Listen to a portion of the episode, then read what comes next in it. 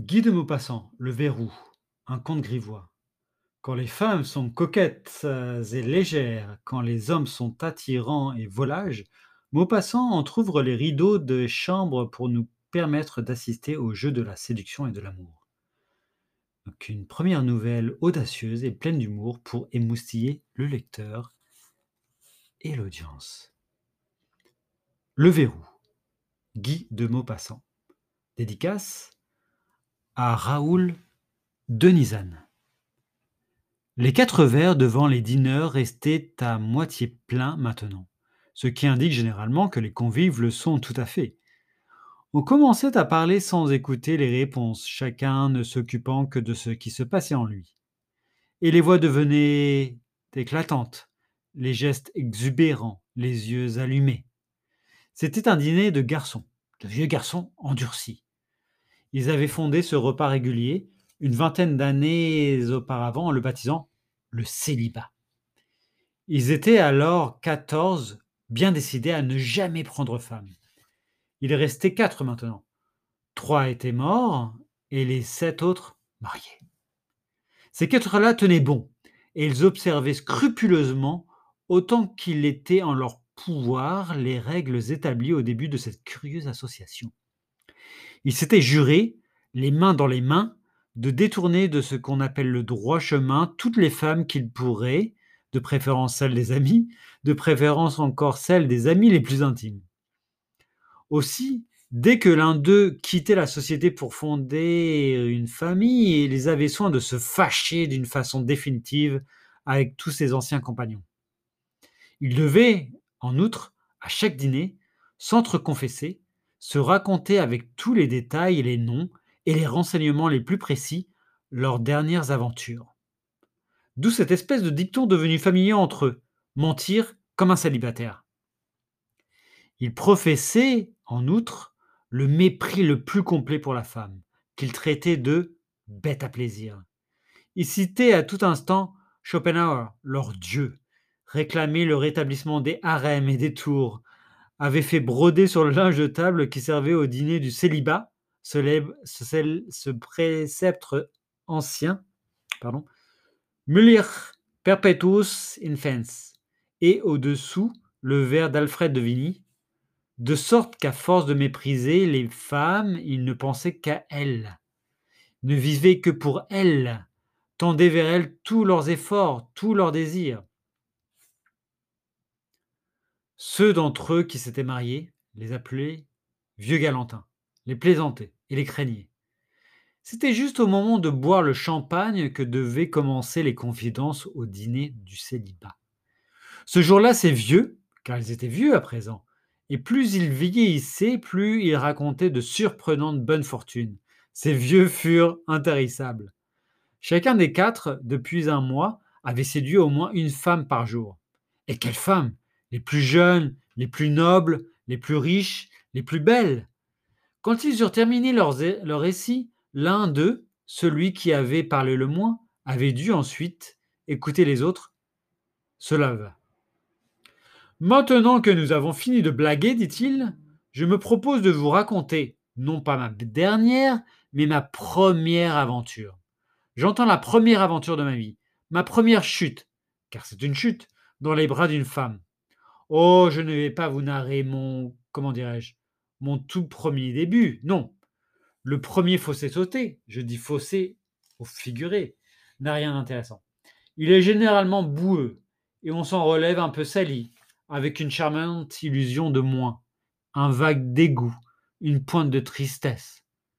Cette réalité de l'amour, la première fois qu'on la touche, répugne un peu. On la revêt tout autre, plus délicate, on la rêvait tout autre, plus délicate, plus fine. Il vous en reste une sensation morale et physique d'écœurement, comme lorsqu'on a mis la main, par hasard, en des choses poisseuses, et qu'on n'a pas d'eau pour se laver. On a beau frotter, ça reste. Oui, comme on s'y accoutume bien et vite, je te crois qu'on s'y fait. Cependant, cependant pour ma part, j'ai toujours regretté de n'avoir pas pu donner de conseils au Créateur au moment où il a organisé cette chose-là. Qu'est-ce que j'aurais imaginé? Je ne sais pas au juste, mais je crois que je l'aurais arrangé autrement. J'aurais cherché une combinaison plus convenable et plus poétique. Oui, plus poétique. Je trouve que le bon Dieu s'est montré vraiment trop, trop, trop naturaliste. Il a manqué de poésie dans son invention. Donc, ce que je veux vous raconter, c'est ma première femme du monde. La première femme du monde que j'ai séduite. Pardon, je veux dire la première femme du monde qui m'a séduit. Car au début, c'est nous qui nous laissons prendre, tandis que plus tard, c'est la même chose. C'était une amie de ma mère, une femme charmante d'ailleurs. Ces êtres-là, quand ils sont chastes, c'est généralement par bêtise, et quand ils sont amoureux, ils sont enragés. On nous accuse de les corrompre. Ah bien oui, avec elle, c'est toujours le lapin qui commence et jamais le chasseur. Oh, elles n'ont pas l'air d'y toucher, je le sais, mais elles y touchent. Elles font de nous ce qu'elles veulent sans que cela paraisse. Et puis elles nous accusent de les avoir perdus déshonorée, avilie, que sais-je. Celle dont je parle nourrissait assurément une furieuse envie de se faire avilir par moi. Elle avait peut-être 35 euh, ans, j'en comptais à peine 22. Je ne songeais pas plus à la séduire que je ne pensais à me faire trappiste.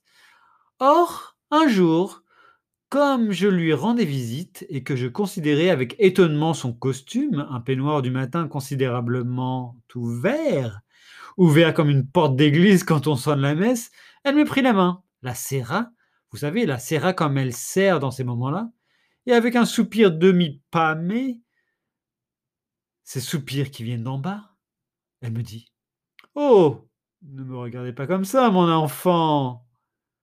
Je devins plus rouge qu'une tomate et plus timide encore que d'habitude, naturellement. J'avais bien envie de m'en aller, mais elle me tenait la main, et ferme, elle la posa sur sa poitrine, une poitrine bien nourrie, et elle me dit Tenez, sentez mon cœur comme il bat. Certes, il battait. Moi, je commençais à saisir, mais je ne savais comment m'y prendre ni par où commencer. J'ai changé depuis. Comme je demeurais toujours une main appuyée sur la graisse doublure, la grasse doublure de son cœur, et l'autre main tenant un chapeau, et comme je continuais à la regarder avec un sourire confus, un sourire niais, un sourire de peur, elle se redressa soudain et d'une voix irritée.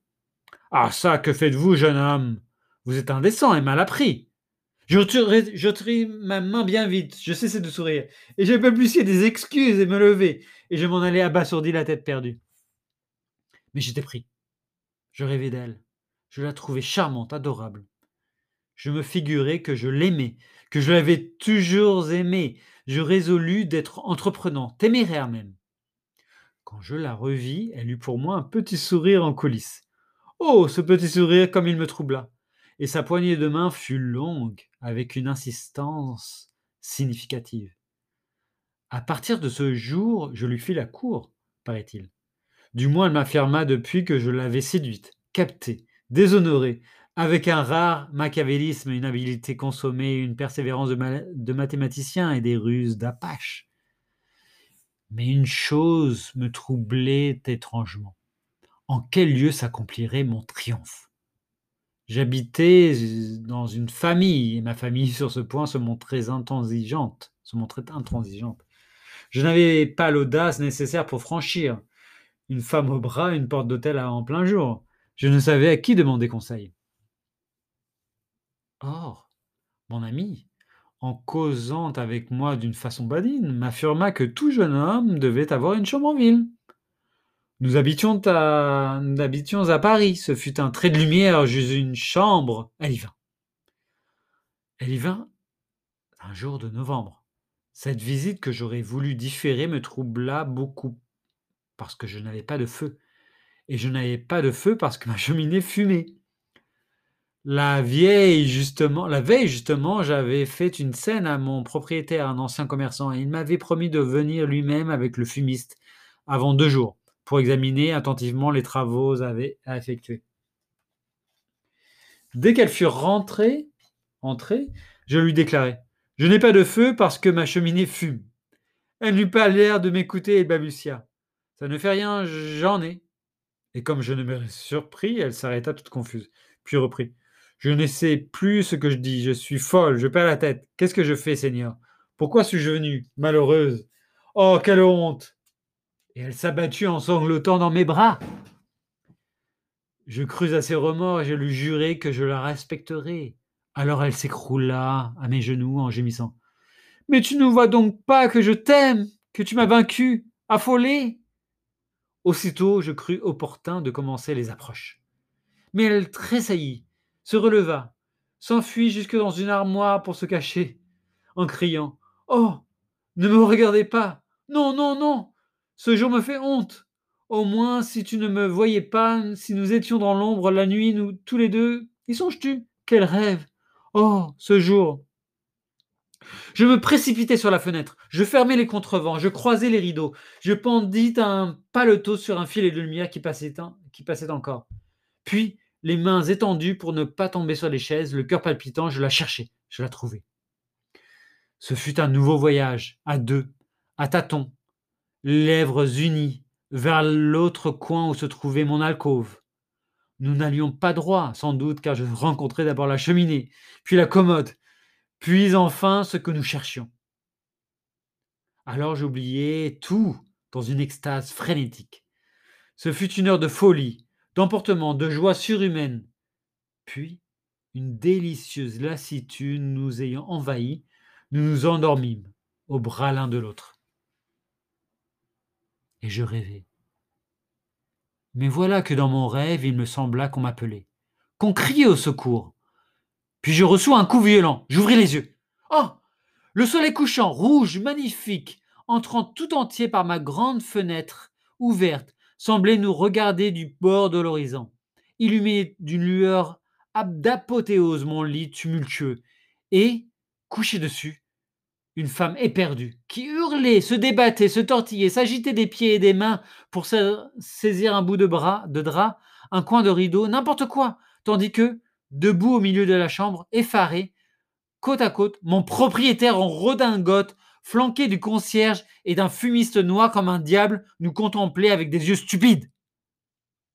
Je me dressais furieux, prêt à lui sauter au coulet, et je criais Que faites-vous chez moi, mon Dieu?